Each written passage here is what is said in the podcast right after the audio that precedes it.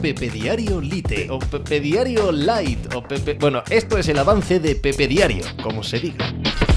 Hola, ¿qué tal? Hoy estamos a viernes 10 de noviembre del año 2023, segunda jornada del In-Season Tournament de la NBA que aquí hemos pasado a denominar el torneo Carmelo Anthony. Y por primera vez, claro, ya tenemos eh, equipos que pueden quedar eliminados hoy. No sé si matemáticamente, pero desde luego sí de facto. Aquellos que perdieron en la primera jornada y juegan también en esta segunda jornada, que no son muchos, porque dado que juegan prácticamente un poquito menos de la mitad de los equipos, eh, la mayoría de ellos debutan esta noche en este segundo partido, pero hay algunos que ya han jugado el primer día y hay algunos de los que ya jugaron el primer día que perdieron y que se están jugando, pues eso, el estar eliminados. Por ejemplo, los Ángeles Lakers. Hoy juegan Los Ángeles Lakers frente a los Phoenix Suns y en caso de derrota estarán eliminados. Por ejemplo, los Dallas Mavericks, que juegan contra los Ángeles Clippers. Por ejemplo, los Oklahoma City Thunder, que juegan contra los Sacramento Kings.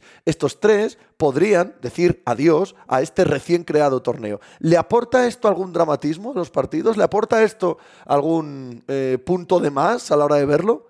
Pues hoy lo vamos a comprobar. De eso y del resto de la actualidad del deporte, como cada día, hablamos hoy en Pepe Diario. Ala, hice hacer algo por ahí. Estás escuchando Pepe Diario.